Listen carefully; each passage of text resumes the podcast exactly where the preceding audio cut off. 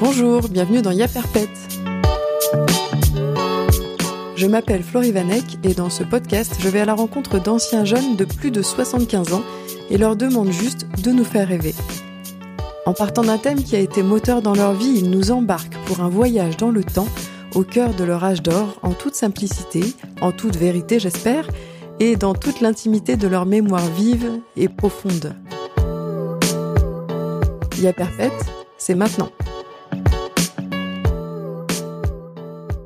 Aujourd'hui, je vous emmène rencontrer Daniel. Daniel habite une ancienne ferme au cœur du parc naturel régional du Morvan. La route pour venir était faite de virages entre les forêts de sapins et les collines verdoyantes, les cours d'eau et les vaches charolaises. En pénétrant dans la grande cour carrée de la ferme, à droite, je remarque d'anciennes écuries.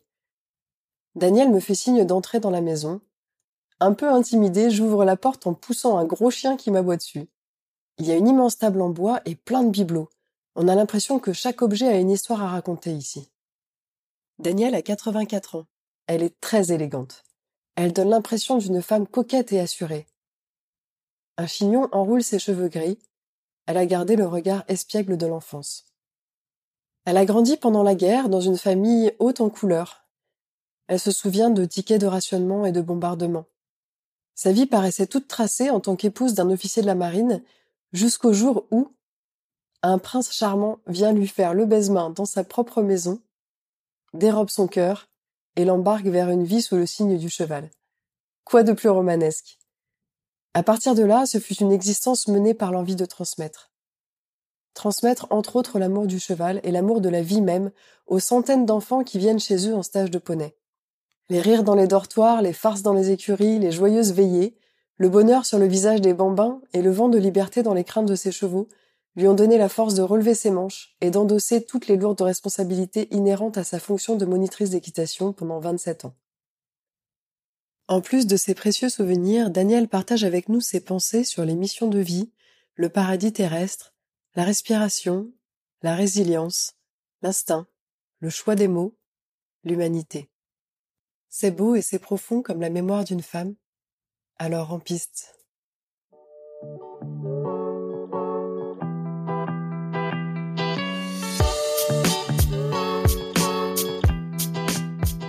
Bonjour Florie. Bonjour Daniel, merci beaucoup de m'accueillir dans, ta maison. Est-ce que tu peux me dire où et quand tu es née oh Oui, je suis née à Saint-Maur-des-Fossés un 11 janvier 1937.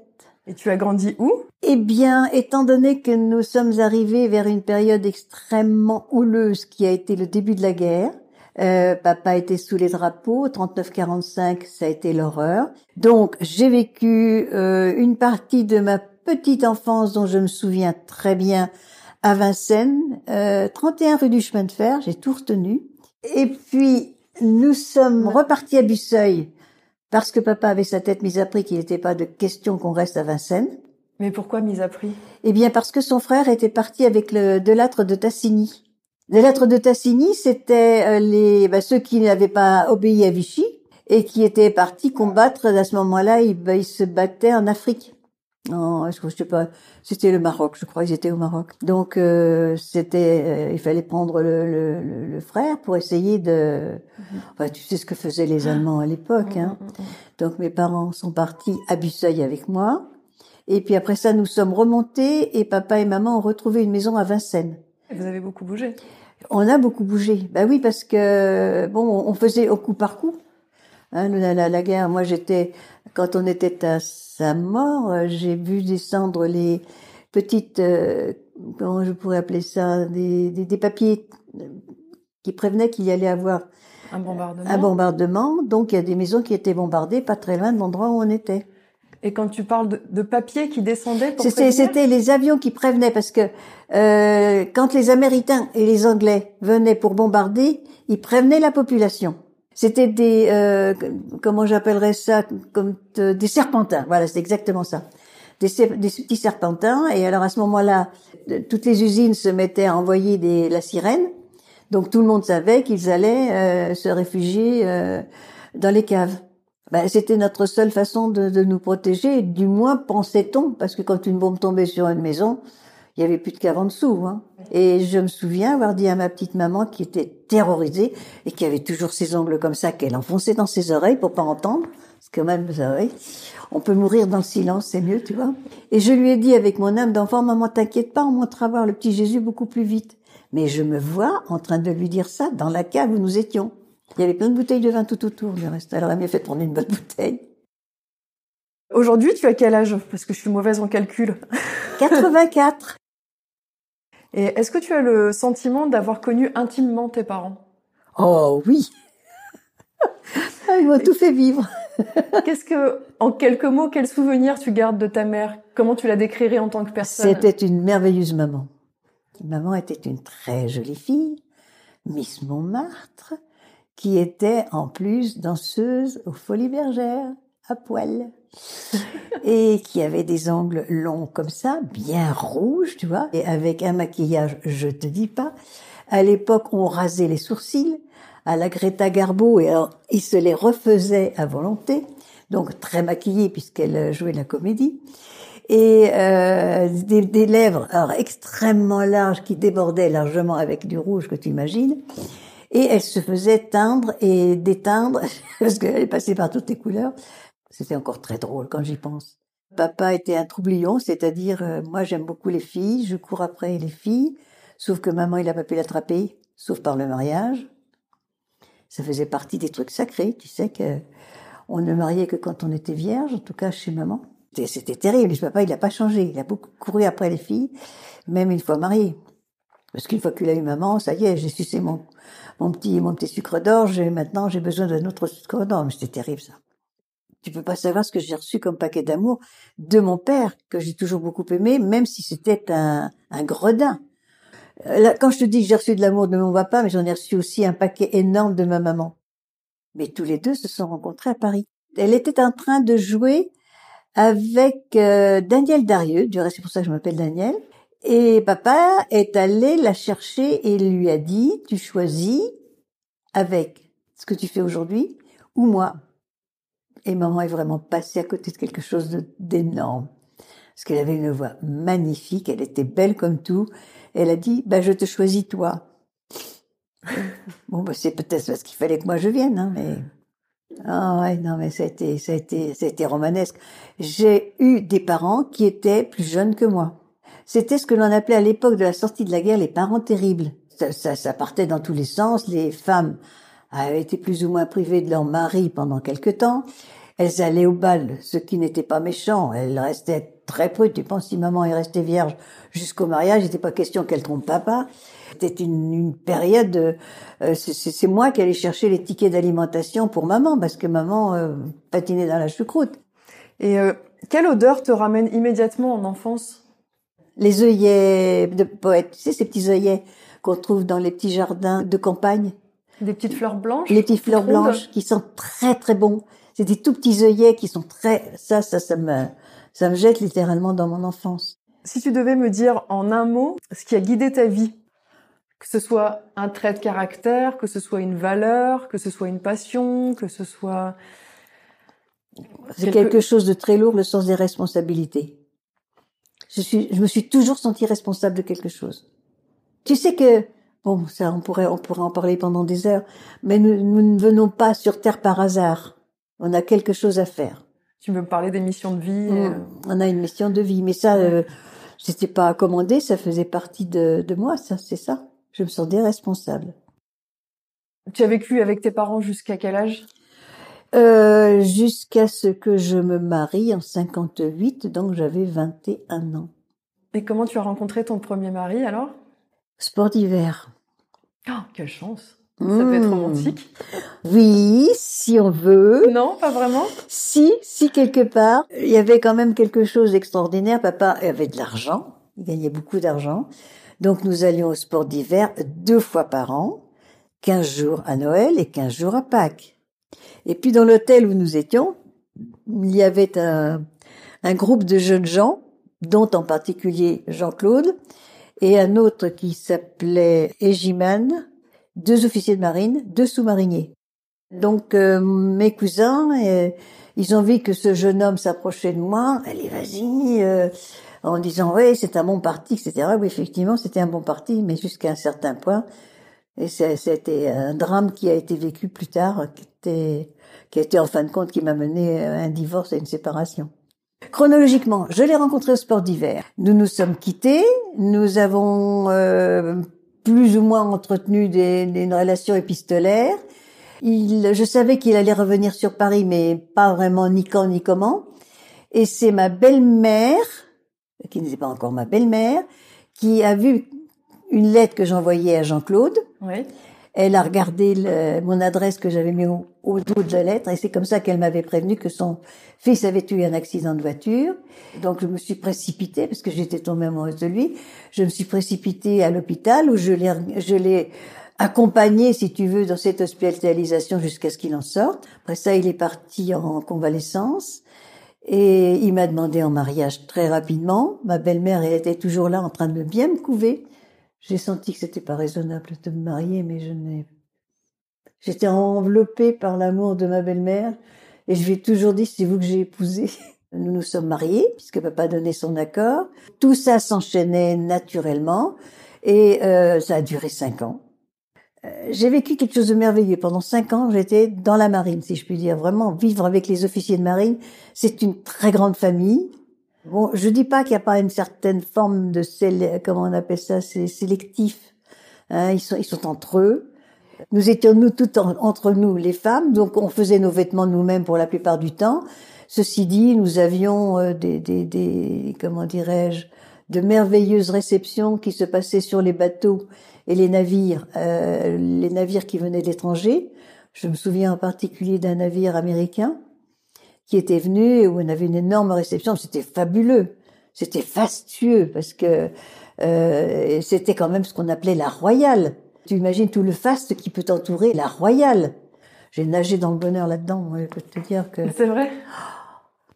Donc mon mari ayant eu un accident de voiture, un jour il est monté sur un navire qui s'appelait la Galissonnière, sauf erreur de ma part, et il était de garde, un officier de marine qui est de garde à tous les papiers du bateau.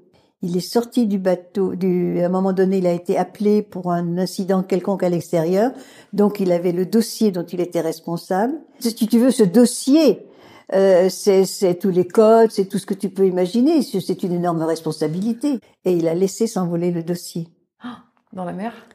Et oui. Ouais. Et à ce moment-là, il a, la, la, l'amirauté lui a fait comprendre qu'il n'avait plus d'avenir dans la marine, quoi. Et on lui a demandé de, de quitter la marine gentiment, mais. Ah, de quitter carrément Ah la oui, marine. oui. Ben, il n'avait pas le choix. Parce qu'il avait perdu une partie de ses moyens. On s'en était pas rendu compte tout de suite. Mais il avait parti, il avait perdu une partie de ses moyens. Donc, quand il a su ça, tout s'est écroulé autour de lui Hmm. et mentalement et moralement et euh, psychologiquement, ça a été un énorme dégât. Et c'est à ce moment-là qu'on est revenu sur Paris. On a commencé par aller chez sa maman pendant un an. Ma belle-mère qui est d'une générosité, ça, alors là j'ai été gâtée. Quand je te dis que j'ai été aimée, vraiment j'ai été gâtée. Elle nous avait acheté une maison à Maison Lafitte. Et euh, bah, le couple, petit à petit, bah, il s'est un petit peu, euh, comment je dirais, effiloché. Ouais. Lui, il avait changé beaucoup. Bah, il était plus le même, Ouais. ça c'est sûr. Il était plus le même. À partir du moment où, tant qu'il a été dans la marine, il avait cette euh, attitude d'abord de sécurité aussi. C'était quand même une grosse sécurité.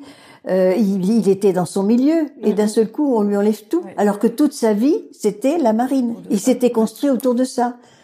Il a tout eu pour lui jusqu'à l'âge de 30 ans. Et à partir de l'âge de 30 ans, tout s'est effondré autour de lui. Il est tombé en dépression, en fait. Ah, voilà, en dépression, et petit à petit, il m'emportait avec lui. Il m'emportait avec lui et, euh, Et là, t'as ta petite flamme de vie. euh, ah ben qui- moi j'étais en train de m'étioler. Je peux te dire que quand Jean-Louis m'a rencontré, quand j'ai vu Jean-Louis, on était en train donc de faire notre déménagement à Maison Lafitte. Lui-même était en train de faire un déménagement. Il est venu à l'intérieur de la cour. J'étais ce que j'appellerais dégueulasse parce qu'il y avait des araignées qui étaient centenaires qui étaient dans cette maison et une poussière qui devait avoir le même âge. Et euh, j'étais, tu sais, pas coiffée, pas machinée. tu- Et quand euh, je l'ai vu arriver et qu'il m'a salué et qu'il est reparti très, alors avec tout ce savoir-vivre, madame, permettez-moi de venir vous saluer. Enfin, tu sais, très, très vieille France, Jean-Louis, hein. Et je dis, mon Dieu, qu'il est là, et si c'était celui-là? Là, c'était le grand amour de ma vie. C'était le grand amour de ta vie. Donc, euh, tu l'as rencontré alors que tu étais en train d'emménager à Maison Lafitte avec ton mari. Oui. Et lui, il était à Maison Lafitte depuis longtemps parce qu'il était responsable de Steeplechase de France à l'époque. Ça veut dire que tous les champs de course étaient sous sa responsabilité. Une partie, c'était Auteuil, je crois. Et il avait la partie responsabilité des centres d'entraînement de Maison Lafitte, qui regroupait plusieurs centaines de chevaux. Pendant un an, il m'a fait une cour acharnée. Pendant un an, je lui ai dit non, jusqu'au jour où je lui ai dit oui. Et à partir de ce moment-là, j'ai compris que je ne pourrais plus vivre avec mon mari. Parce que je ne pouvais pas, physiquement, mentalement, cérébralement, psychologiquement, je ne pouvais plus vivre avec Jean-Claude. Je pouvais pas. Je peux pas vivre dans le mensonge, si tu veux. Voilà. Et puis tu étais très amoureuse. Ah, j'étais vraiment très amoureuse. Bah, c'était vraiment l'homme de ma vie. Quand, quand tu dis qu'il te faisait la cour pendant un an, ça... ah, il a, il c'était quoi? C'était des invitations? C'était, bah, c'était, c'était, il tournait autour de moi. il, euh, dès qu'il me voyait, il s'approchait de moi. Euh, quand j'allais en ville, ça, je te jure que tu peux pas résister à ça. Donc, j'étais toujours très bien vêtue, élégant, etc. Et quand il me rencontrait en ville, il me faisait le baisement en soulevant mon gant et en m'embrassant là. Ah oui sur le poignet. Oui. Oh, ça, c'est délicieux. Ah oui, c'est joli, oui. Très joli. Non, c'était un homme.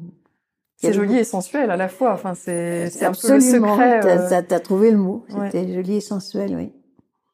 Ah, Jusqu'au jour où j'ai fini par craquer. Lui, c'était donc un homme vraiment du milieu du cheval, très très ancré dans, dans ce milieu. Lui, c'était un ancien officier. Aussi. Oui, ah non, mais j'ai bien fait. Tu veux que je te dise quelque chose d'amusant?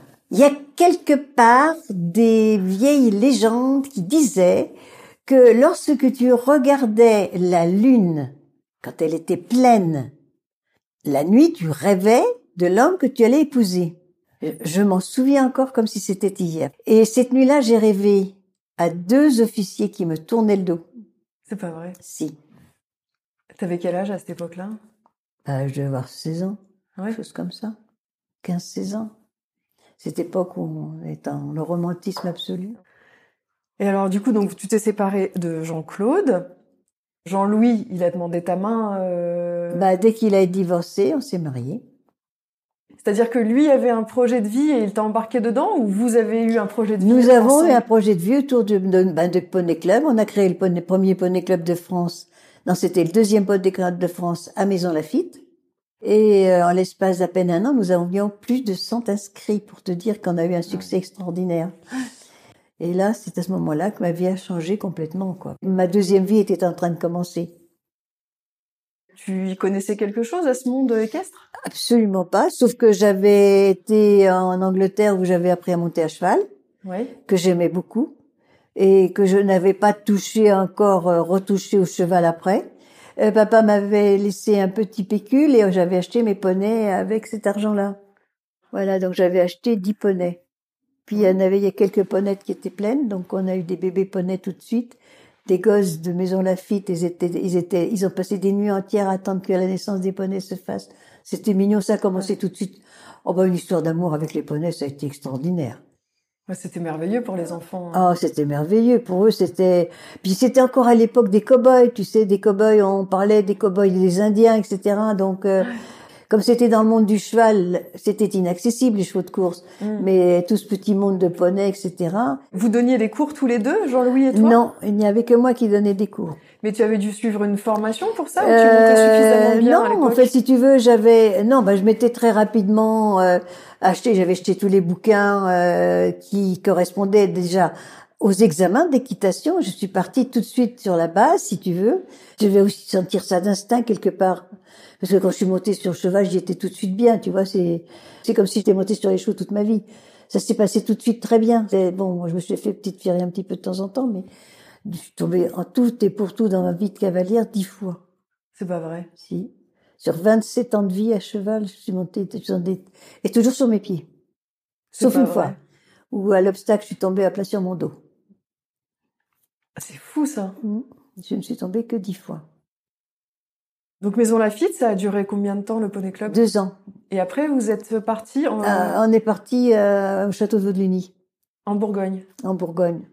Et le château de Vaudeluny euh, avait des crédits pour réaliser un énorme projet, ce- centre équestre, tennis, piscine, Ah ouais. ponton de pêche. Un euh, gros complexe. euh, C'était un gros sportif complexe euh, sportif et euh, de et de loisirs. ouais. Et les crédits ont été refusés au propriétaire du château. Et il nous a dit, écoutez, je suis désolé, je ne peux pas continuer dans mon projet. Donc, euh, il faut que vous essayiez de trouver une autre solution. Quand on est parti, le châtelain nous a dit, bah, écoutez, moi, je vous offre tous les chevaux. On avait donc des amis parmi les cavaliers qui venaient au château. Et euh, un certain en particulier, Monsieur Lespinasse, qui nous a dit, mais je connais quelqu'un qui a une ferme à louer. Et c'était celle-là. Celle où on est aujourd'hui. Ouais. Et quand je suis arrivée dans la cour, j'ai eu la sensation que cette maison allait devenir la mienne. Cette maison, elle était faite pour recueillir tous les rires possibles. Tu restes, si tu fais bien attention, il doit y en avoir qui se traînent quelque part. Ben, Une petite anecdote qui est très très drôle. C'était une farce qu'on voulait faire à un adulte. On avait un petit poney qui s'appelait Pèlerin. Et ce poney n'avait pas du tout l'aspect d'un poney. Il avait vraiment tout en miniature la forme d'un petit cheval. Parce que les poneys, c'était un peu balourd quand même, un petit peu euh, court sur leurs leurs jambes et un petit peu dodu, tu vois. euh, ils étaient, bon, il y en avait qui étaient plus ou moins élégants, mais celui-là avait vraiment l'élégance d'un petit cheval. Et il était bébrun foncé, c'est-à-dire presque noir.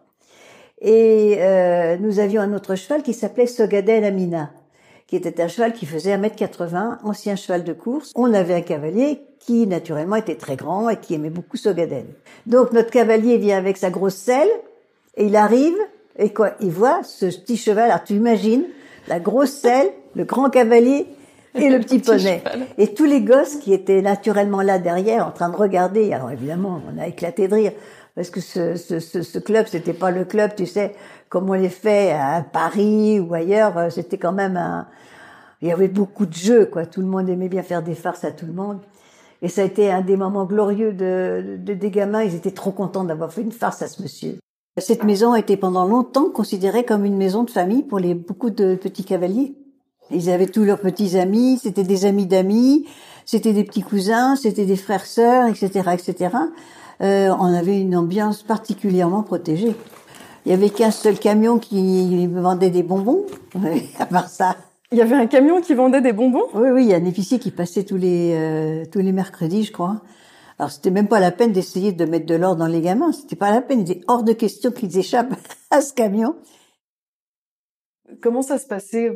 Vos journées en fait ici quand vous travailliez tous les deux Eh ben, euh, ça fait 365 jours où tu t'occupais que des chevaux. On avait des stages d'équitation toute l'année. C'était certainement la meilleure rentrée que nous ayons pu avoir. C'est comme ça qu'on a commencé à faire beaucoup de cuisine pour les enfants. Je pense que c'est un petit peu grâce à ça. C'est grâce aux enfants qu'on avait en internat et aux quelques petites pensions que nous touchions avec les chevaux de propriétaires, mais en avait très peu à l'époque, qui nous ont permis d'assurer euh, la subsistance de toute la famille. Parce qu'il n'y avait pas d'autre rentrée que cela. Et vous aviez des gens pour vous aider? Euh, Jean-Louis avait trouvé un palefrenier et moi j'avais une petite dame qui était très sympa avec laquelle je m'entendais très bien. Et où on faisait euh, ben moi quand j'étais en train de faire mes leçons d'équitation avec les poneys elle, elle s'occupait de préparer la cuisine. Puis le, le soir, c'était moi qui assurais la, la suite. Mais j'ai du mal à concevoir que le soir, tu enlevais ta tenue d'équitation pour mettre ton tablier Oui, Et faire la popote et pour nourrir, ces gens. euh, pour nourrir les gamins. et après les enfants ils avaient quel âge à peu près? Eh bien, ça commençait à 5 ans et ça se terminait à 18. C'est tout petit 5 ans? Bah oui, j'ai eu des gosses de 5 ans. Et comment ça se passait le coucher? Ils avaient un dortoir et... Bah, il y avait le dortoir qui était toute cette, cette superficie qui faisait donc 100 mètres carrés. et du coup tu t'occupais aussi de l'intendance du coucher. euh, Euh, bah, la tendance du coucher, la surveillance des douches, etc. Et on a toujours eu une petite aide monitrice hein, qui était en général choisie parmi nos anciens, parmi nos premiers, parmi les plus âgés, les plus doués, les plus sérieux, dans la mesure du possible. Parce qu'après, on a, on a appris des trucs pas possibles. Ça, c'est, ça, c'est encore une autre histoire. Mais je peux te dire les éclats de rire après. les colères pendant et les éclats de rire après. Ah, ça a fricoté Parce que si ça allait jusqu'à 18 ans, ça a dû fricoter. Oui, ça euh... fricotait. Il y avait une, euh, une jeune fille, euh, je suis toujours en relation avec elle, qui s'appelle Alexandra, que l'on avait surnommée Chardon du Morvan, pour te dire son caractère. Et un jour, il y avait un jeune homme qui euh, était venu se proposer, qui était très sympa, excellent cavalier. A priori, donc, tout le monde avait l'interdiction de flirter. Là, Jean-Louis posait des conditions draconiennes. Hein. Elle m'a dit, tu sais, tante Daniel, il faut que je t'avoue quelque chose. Vingt ans après. Oui, quoi donc? J'ai flirté avec Béléno. Je lui ai dit non. Elle dit si. Je dit comment t'as pu faire ça? Parce que mon mari et moi, on faisait la ronde pour voir tout ce qui se passait. Elle me dit, on était dans l'écurie d'Angélus, c'était le plus gros euh, de nos chevaux, c'était un gros sel français. Elle dit, on était avec Angélus, et alors elle dit, on entendait les pas de Jean-Louis.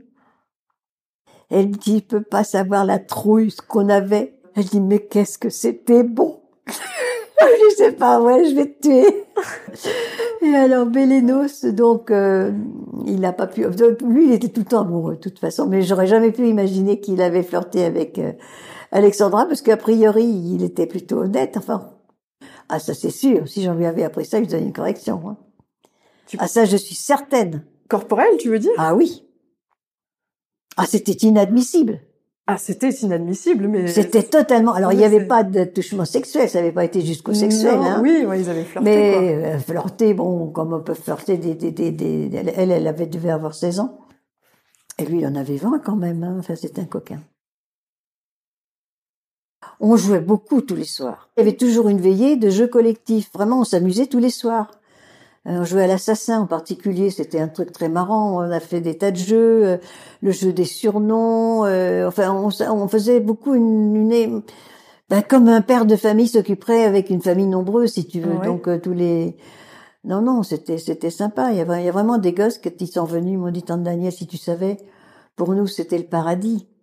Il y avait des gosses qui pleuraient pendant si la maison de leur famille à eux était à 600 kilomètres il y avait même des mères de famille qui me disaient, écoutez, Madame O'Sullivan, moi je vous les ramène plus, ils pleurent pendant 600 kilomètres. Tellement ils avaient du chagrin de quitter la maison. Bah, c'était le rêve, quoi. Ah, c'était le rêve. Ils alliaient leur passion, rencontraient plein d'autres enfants, jouaient tout le temps, la liberté d'être sans les parents. Tout, euh, tout en étant particulièrement, euh, on était serrés quand même. Hein, on n'aimait pas trop que tout le monde se respectait. C'était, c'était, enfin, c'était une ambiance très protégée. Enfin, on essayait en tout cas. Et vous aviez combien de poneys et de chevaux là?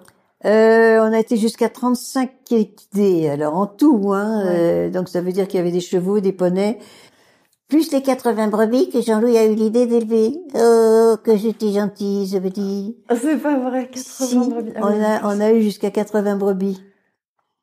Et il y avait tout le temps, j'imagine, des Parce chiens, que Jean, des chats. oui, euh, oui, il y avait des- chiens, chats, il y avait tout, il y avait même des souris, hein. Ouais, ça devait y en avoir pas mal dans les écuries, j'imagine. Et Ah oui, non, c'était, c'était une vie très, très, très, très riche, très animée. Alors, on n'était pas très riche parce que, évidemment, tu sais qu'on gagne pas, il n'y a pas d'argent sous le pied d'un cheval, c'est vrai. Mais on avait une vie riche. Et puis vous étiez épanouie à cette époque-là? Ah ben moi, j'ai eu l'impression d'être très épanouie, oui. T'étais heureuse de vivre cette époque-là? Totalement. Ouais. Tout en étant quand même dans, du côté financier, quand même, on était tout le temps en train de tirer. Sur la euh, ah ouais. Il fallait pas, il fallait payer, euh, puisque les LAD en général étaient souvent en internat aussi. Donc il y avait quelqu'un à nourrir, à loger et à blanchir pendant toute l'année. C'était pas trop dur, ça d'avoir toujours quelqu'un à domicile sans pouvoir te retrouver en, dans l'intimité de on ton s'en- non, mariage. ça, ça, ça, c'est une notion euh, qu'on avait au moment où tout le monde était couché, quand tout le monde était dans son dans son dodo. Et lorsque tu donnais tes, tes cours dans le manège, donc qui se trouve, euh, qui se trouvait en face de la ferme, tu avais l'apprentissage évidemment équestre, mais est-ce que tu essayais de transmettre autre chose aux enfants? Ben, bien sûr. Un- C'est un apprentissage euh, comme, on, peut les faire d'instinct, si tu veux. Hein, euh, apprendre à aimer, apprendre à respecter, apprendre à obéir. Euh, c'était important. Ne pas se mettre en danger, c'était important. Respecter la nature, euh, ne pas... Non, on les éduquait beaucoup. Hein. Moi, j'ai entendu une anecdote Vas-y, ça m'amuse. Quelqu'un m'a dit que, qui était pensionnaire ici, que à table, pour que les, les tes pensionnaires se tiennent droit, tu les faisais déjeuner avec une, une cravache derrière le dos. Derrière le dos, des trucs un peu originaux dans, mais ton en fait, si tu veux, ben oui, non, mais ce qui était, tu sais, la plupart des adolescents ont quelque chose qui est assez regrettable. Ils ah n'arrivaient pas à se tenir droit. Mais si tu leur apprends pas à, à se tenir droit, ils resteront comme ça toute leur vie. Et alors j'avais trouvé une formule. Il faut que vous choisissiez entre les vainqueurs et les vaincus. Je dis les vaincus, ils baissent la tête. Les vainqueurs, ils bombent le torse. Choisissez votre camp. Et c'était ce que je voulais, si tu veux, c'est que on essayait de leur apprendre, dans la mesure du possible, à affronter la vie. Parce que quand tu étais avec un cheval, il fallait que quelque part, tu aies une ressource intérieure et physiquement importante pour que tu puisses demander à cet animal, qui faisait quand même le double, si ce n'était le triple de ton poids, à t'obéir, et à t'obéir avec respect. Nous, toutes les cravaches, personne n'en avait. Les gosses travaillaient uniquement avec leur, ce qu'on appelait euh, les gens, en respectant ce qu'on appelle le, la pyramide de sustentation. J'ai eu une, euh, une excellente opportunité qui a été la rencontre avec, je sais plus si c'est pas Kikandon il s'appelait, c'était un monsieur euh, qui était responsable d'une écurie d'équitation à Versailles. Et à côté de ce centre d'équitation de Versailles, il y avait encore un manège ancien où euh, ce monsieur prenait toujours les débutants. Et je crois que c'est là ma première leçon d'aptitude à l'équitation, si tu veux, que j'ai apprise en tant que professeur. Ce monsieur, pendant une heure, leur a parlé de ce qu'était un cheval, de ce qu'était le cavalier sur le dos du cheval. Pendant une heure, les gens ont tourné au pas les jambes descendues, et il leur a tout expliqué ce que c'était que la bouche d'un cheval, l'équilibre du cheval, euh, le langage avec le cheval, le langage du corps avec le corps du cheval, etc. C'était magique. J'ai assisté à ça pendant une heure. Et ça, j'ai perçu beaucoup de choses à partir de ce moment-là. J'ai vraiment, c'était ma leçon d'équitation magistrale, si tu veux. Et vous aviez la même vision de l'apprentissage de l'équitation, dans louis Bah oui. Ouais. Déjà, euh, déjà, bon, on aimait beaucoup les chevaux, on aimait, je sais pas assez, mais je pense que j'aurais pu les aimer plus, les biquets, parce que c'était vraiment des gentils biquets, vraiment. Comment tu aurais pu les aimer plus? Non, il y a des, choses dont je veux pas te parler, sinon je plonge dans un gros désastre de psychologique, parce qu'il y a des moments où je pense que j'aurais pu faire mieux. Et il y a Mahomet qui a dit que l'on rencontrait le paradis sur le dos d'un cheval. Et il y a trois sortes de paradis. Le paradis qui est entre les seins d'une femme, le paradis qui est au bout d'une épée, et le paradis qui est sur le dos d'un cheval. Et là, je l'ai rencontré. Une joie qui a pas de nom. On peut pas dire le degré, mais c'est, c'est inouï ce bonheur qu'on peut avoir. Moi, j'aimerais bien que tu essayes de me décrire cette sensation que tu avais quand tu étais à cheval. D'abord, je suis jamais montée à cheval sans avoir peur. Ah ouais? Peur? Non, peur. Peur. Peur. Vraiment? Vraiment. J'ai toujours eu un petit pincement au cœur en montant à cheval, toujours. Mais peur de quoi? Peur de la chute? Peur de mal non, faire? Non, non, non, pas mal faire, non, parce que euh, je pense que je suis devenue très primitive. C'est-à-dire que les chevaux m'ont appris à avoir peur comme eux. Les chevaux sont des excellents éducateurs à ce niveau-là, parce qu'ils ils te disent tout si tu veux. Ils, réveillent en toi euh, quelque chose de très précieux. Ils ont vraiment, ils m'ont permis de, me révéler à moi-même. Mais tous, les instincts que nous avons, toutes ces choses que nous avons qui sont qui sont absolument merveilleuses, mais dont on n'a plus besoin ou qu'on croit ne plus avoir besoin, euh, les chevaux, ils ont réveillé tout ça en moi. Et puis ils m'ont laissé des, des, richesses intérieures, euh, des joies intérieures qui me font encore vibrer aujourd'hui, si tu veux.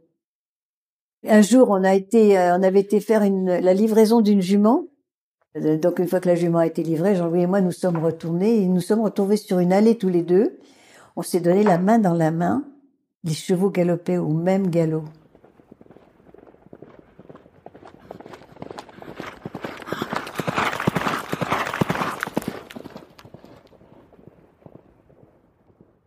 Un souvenir magique. Oh là, on volait, là. On, on était il y a des moments où j'ai eu des bonheurs à cheval.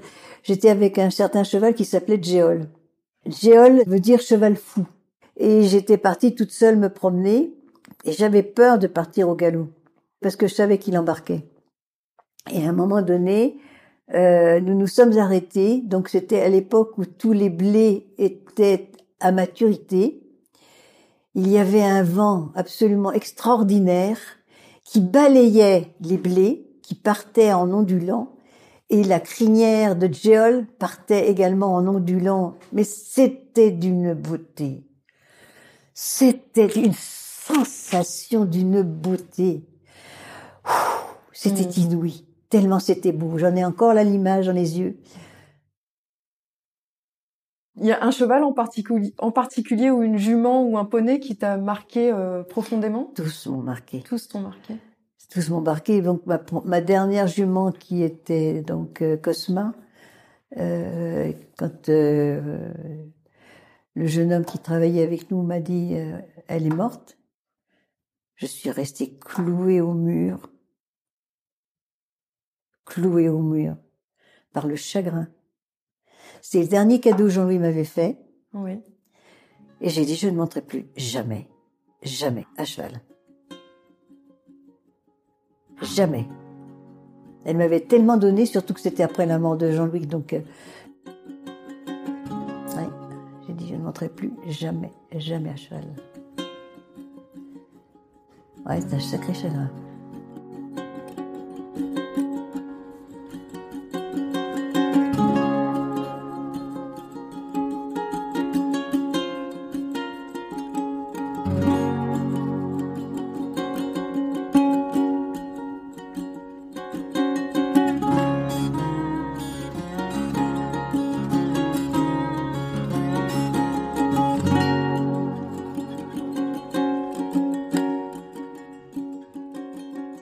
L'équitation a quelque chose de particulier.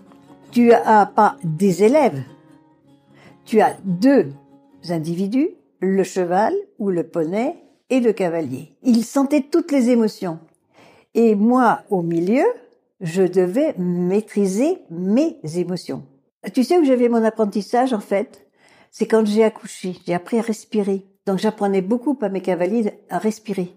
Et quand il y avait une chute, dès qu'ils étaient par terre, respirer. Quand tu te bloques, quand tu te respires pas, la douleur devient encore plus intense. J'avais déjà, on faisait des exercices de respiration. Ouais, t'avais déjà conscience on, on apprenait. Ah bah oui, non, mais c'était, Ouais. c'était, c'était vital ça.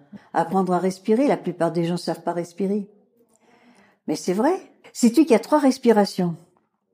Tu as la respiration euh, que tu as là au niveau du plexus solaire, donc euh, tout ce qui est en bas. Tu as la respiration des poumons qui est au milieu, et tu as la respiration sous-claviculaire. Quels sont les humains qui n'ont pas de respiration sous-claviculaire? Les hommes. Ah bon? Sais-tu pourquoi les femmes ont cette aptitude? Non. Tout simplement parce qu'elles vont attendre un bébé et que le fait que le bébé remonte prend un, un espace de, de respiratoire. Les femmes ont des respirations sous-claviculaires. Ah, je savais pas. Et quand ils étaient à cheval, je leur apprenais les trois styles de respiration aux enfants. Enfin, j'essayais. Une des choses les plus difficiles qui me soit arrivée, euh, on m'appelle au secours parce qu'il y avait un cheval qui ne voulait pas se laisser attraper dans son box. C'était justement Sogaden. Et alors, imagine-toi ce grand cheval de course, belle, belle, vraiment il était très beau. Et euh, le lad qui avait essayé avait échoué. Puis, alors, tu sais que quand tu as échoué, le cheval, alors là, il domine. Hein. Ah, ils deviennent complètement dominants. Et je suis arrivée dans ce box en me disant, il n'y a pas de problème, il faut que ce soit lui ou moi. Donc, euh, je sais pas, j'ai pratiqué ce qui se pratique aujourd'hui. Je sais plus comment ça porte, ça porte un nom. Je lui ai parlé, je lui ai dit, écoute, de toute façon, Sogaden, il n'y a pas de problème, hein, il faut qu'on y aille. Hein. Et j'ai réussi à maîtriser le cheval. Et alors, naturellement, dans ces coups de temps-là, tu as toujours des petits observateurs. Y arrivera-t-elle ou n'y arrivera-t-elle pas Bien sûr, pression Ah. supplémentaire. Mm. et puis j'avais pas, j'avais vraiment pas le droit de le rater parce que s'il avait gagné, euh, ça aurait été infernal après. Parce que Oui. le cheval, il, il se souvient. Hein. Et une autre fois, on avait amené un joli cheval, magnifique. C'était un cheval qui était carrément sauvage, entre guillemets, que Monsieur Masson avait amené dans, chez moi, en disant, écoutez, Madame Sullivan, c'est un monsieur qui a choisi ce cheval parce qu'il veut apprendre à faire de la corrida à cheval. Le détail est assez horrible. Ce type-là, il s'appelait Jean-Marie, mais il m'était pas sympathique du tout. C'était un bel homme, mais on sentait quelque chose qui me plaisait pas du tout. Et alors, il voulait torer à cheval. Il me semble bien qu'il était alezan. Il est arrivé, il n'avait jamais connu l'homme, sauf dans les troupeaux, quand on les rabattait, etc. Mm. Donc le cheval, il avait été rabattu comme ça dans le dans la voiture pour le ramener. Donc il était vraiment vierge de, de, de toute activité ou de contact humain. Et le propriétaire du cheval arrive, il me dit, est-ce que vous voulez bien aller chercher mon cheval? Je dis, il faut que vous alliez le chercher vous-même, monsieur. Ah mais non, non, non, euh, non, c'est c'est vous, parce que vous êtes la professionnelle. En fait, il avait une trouille pas possible. Hein. Là encore, j'avais tous les gosses du poney club qui étaient autour de moi. Je me suis dit, Daniel, tu peux pas te dégonfler. Tu peux Ouais. pas te dégonfler. Je suis arrivée vers le cheval tout doucement. Je lui ai parlé. Je tremblais. Mais si tu savais ce que je tremblais. Oh, la peur que j'avais, mais qu'il fallait absolument pas que je, que je pouvais pas ne pas faire, hein. Donc je lui ai parlé gentiment. Alors je lui disais, sois gentil, mon biquet, je t'en supplie, sois gentil. De toutes mes forces, tu sais, sois gentil, Je- doucement. Je lui ai passé le licol. Qu'est-ce que j'ai été fière de moi d'un seul coup. Ça a été une vraie joie aussi. Mais c'est à ce moment-là, si tu veux, qu'on comprend à quel point les chevaux sont gentils. Il est venu, il s'est laissé faire, je l'ai sorti, fier comme un petit banc, comme disait Jean-Louis. Comme un petit banc. J'aimais bien quand il disait ça. Oh, il y avait des expressions qui étaient très marrantes. Comme tu disais au début, tu avais la responsabilité de tous ces poneys, de tous ces chevaux, la responsabilité des enfants. Et une fois que Jean-Louis était parti, tu étais le seul maître à bord et tu pas le droit de défaillir. Jamais, quoi. Enfin, il fallait Bah, toujours que non. tu sois... Il fallait pas. S'il y avait un problème, quel qu'il soit, c'était toi la responsable, il fallait le gérer, quoi. Absolument. Je suis très, très surprise d'avoir réussi à faire ça parce qu'il y a des moments où je me dis quand même, euh, waouh, Ouais, waouh. waouh. Bah oui, hein. Non, mais c'est une belle vie, hein. Ouais. Et euh, la photo que tu m'as montrée où tu es en, en robe, euh, en Amazon, t'es en Amazon, hein, sur le cheval, non? Non, j'ai fait, euh, j'ai, on a, tu, tu vois la, la selle d'Amazon que nous avons là. Ah oui, il y a une salle Amazon, ouais. Ouais, c'est la seule selle que nous ayons achetée. Alors, euh, monter en Amazon est assez compliqué et en même temps très simple. C'est-à-dire qu'il est plus facile de monter en Amazon qu'à Califourchon. Ah oui? Mm.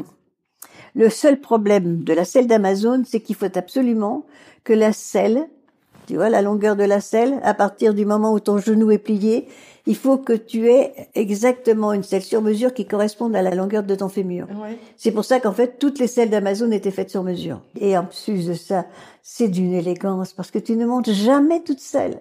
Tu as toujours un homme qui est là pour te rendre service. Parce que comme tu lances pas ta jambe, c'est l'homme qui te permet de monter, qui te permet de passer ta jambe par-dessus la fourche. Ça Mhm. s'appelle une fourche. Et après ça, qui te ressemble, parce que tu ne peux pas sangler. Donc, euh, il faut toujours un chevalier servant. C'est très élégant. Alors, mon Jean-Louis, baise-main, je monte, je descends, je te fais de baise-main. euh. Bon, c'était merveilleux. C'est une activité euh, sensuelle, euh, équestre, euh, amoureuse. chaud, chaud. C'était très joli, non, très élégant la montée en en Amazon. En Amazon. Non, mais je suis pas en Amazon, je suis à Califourchon. Ça se voit pas parce que la robe est très large. C'était pour une fête du cheval.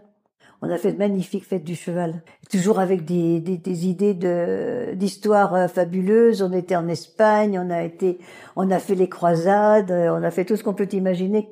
On a fait les tuniques bleues. Je sais pas si tu connais les tuniques bleues. Euh, De nom juste. C'est une BD très marrante. Alors ça, ça aussi, ça fait partie des trucs très drôles et que, Jean-Louis adorait. Donc on avait les BD, on avait fait une, histoire de tunique. Alors ça, ça je vais te raconter une anecdote qui vaut son pesant de cacahuètes. Nous étions donc à faire des tuniques bleues. Ça se passe donc entre les Indiens et les tuniques bleues d'Amérique. Et à un moment donné, euh, c'était Arthur qui euh, se battait contre un, un Christophe, un Christophe qui était à peu près de sa taille. Ils étaient très copains tous les deux. Et au moment où ils se sont battus, nous, c'est-à-dire Jean-Louis et moi, nous étions au poteau de torture. Et le soldat venait nous délivrer. Et l'Indien se bat pour ne pas... euh, Et d'un seul coup, il y a la zouzoute de Christophe qui sort. J'étais au poteau de torture. A priori, je devais être absolument affolée. J'étais là.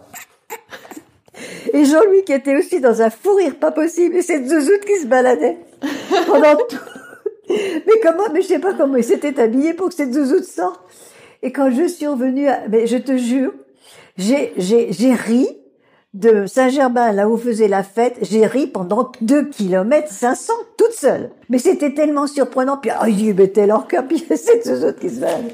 Il y, a, il y a plusieurs étapes dans le scénario, donc je savais ce qui allait se passer. Mais ça, je m'y attendais pas du tout. C'était pas écrit dans le scénario? Ah non, non, non, il allait pas sortir sa zouzoute, ça sûrement pas, mais c'était d'un drôle. Euh, là, là, qu'est-ce que, qu'est-ce que c'était drôle.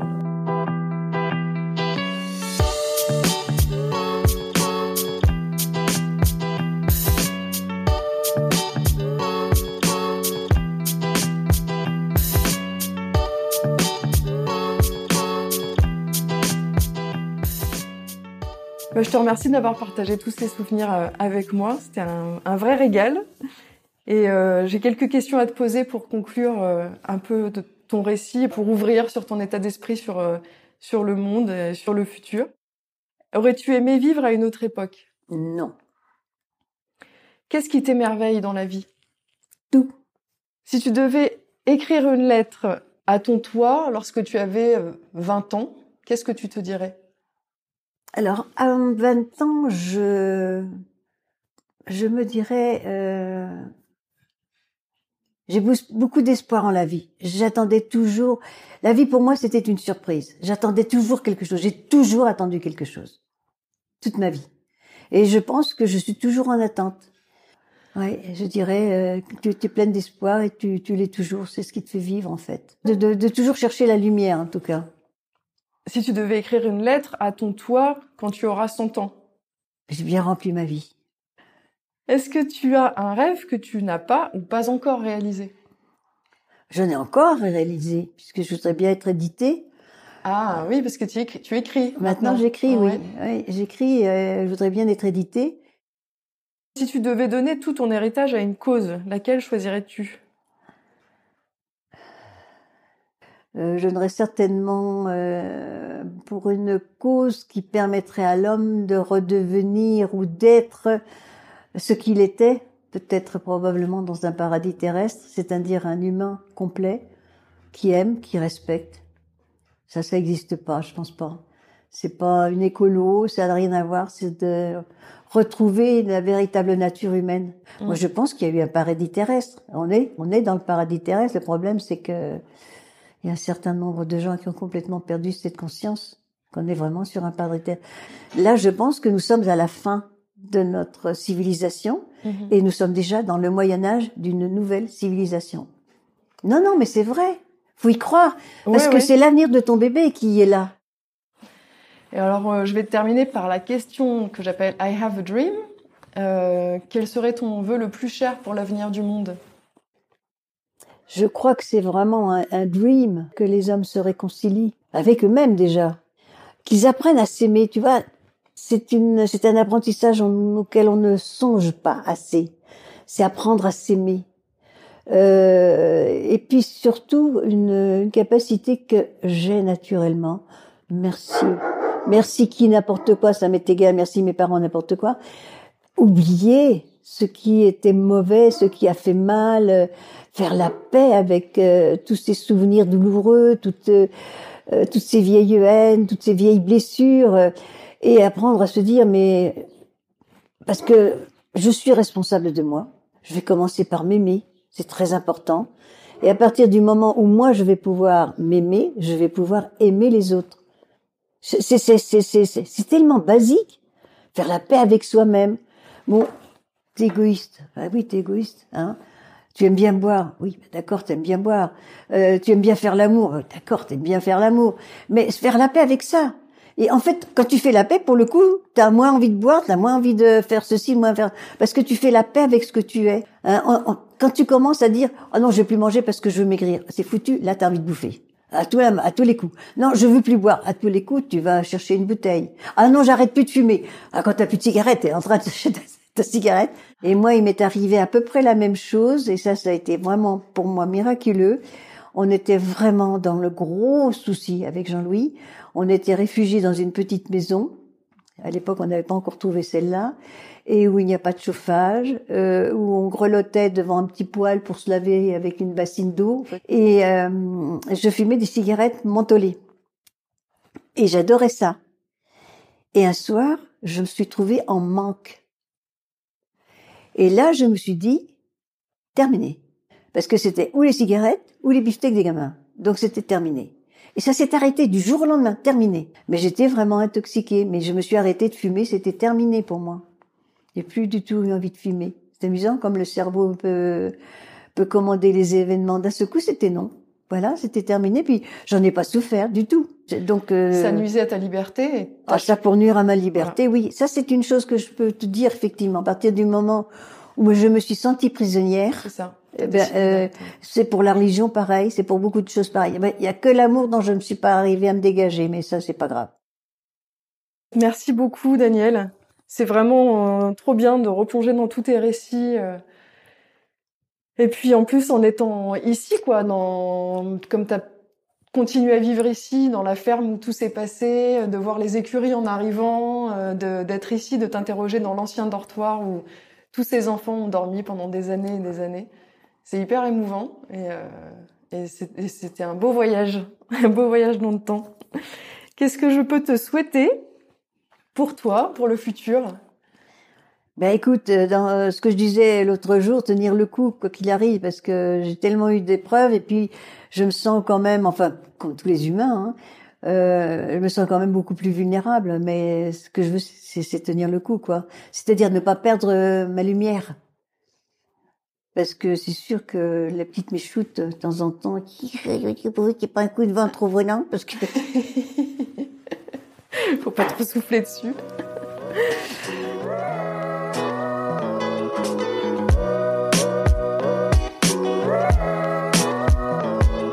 Et voilà, vous venez de passer une petite heure à écouter les souvenirs profonds et les pensées intimes d'une ou d'un ancien jeune, comme j'aime les appeler. Et maintenant, si vous preniez deux minutes montre en main pour me filer un tout petit coup de pouce. Si cet épisode vous a plu ou que le concept vous touche, aidez-moi à faire connaître Ya Perpète. Pour cela, vous pouvez envoyer un épisode à vos amis ou votre famille ou bien le partager sur les réseaux sociaux ou dans un groupe. Pour partager, il faut souvent taper sur les trois petits points qui ressemblent à des points de suspension à côté ou en bas de l'épisode. Bon ça, normalement, ça a dû vous prendre 30 secondes. Maintenant, en 1 minute 30, vous pouvez vous abonner au podcast pour être prévenu de la sortie de l'épisode suivant. Et surtout, me laisser un commentaire et 5 jolies étoiles sur Apple Podcast afin d'encourager les autres oreilles qui passeraient par là à écouter Ya Perpète. Les podcasts ne survivent que grâce aux bouche à oreille, vous savez, alors j'ai besoin de toutes les bonnes ondes pour m'aider à continuer. Vous pouvez suivre Ya Perpète et m'écrire sur Facebook et sur Instagram. Et d'ailleurs, merci pour tous les billets doux que vous m'avez envoyés sur les réseaux sociaux depuis la sortie du premier épisode. Sachez que vos encouragements sont vraiment mon essence. On se retrouve pour un nouvel épisode de Ya Perpète dans une trentaine de jours. Vous serez déjà plus vieux qu'aujourd'hui, alors d'ici là, Vivez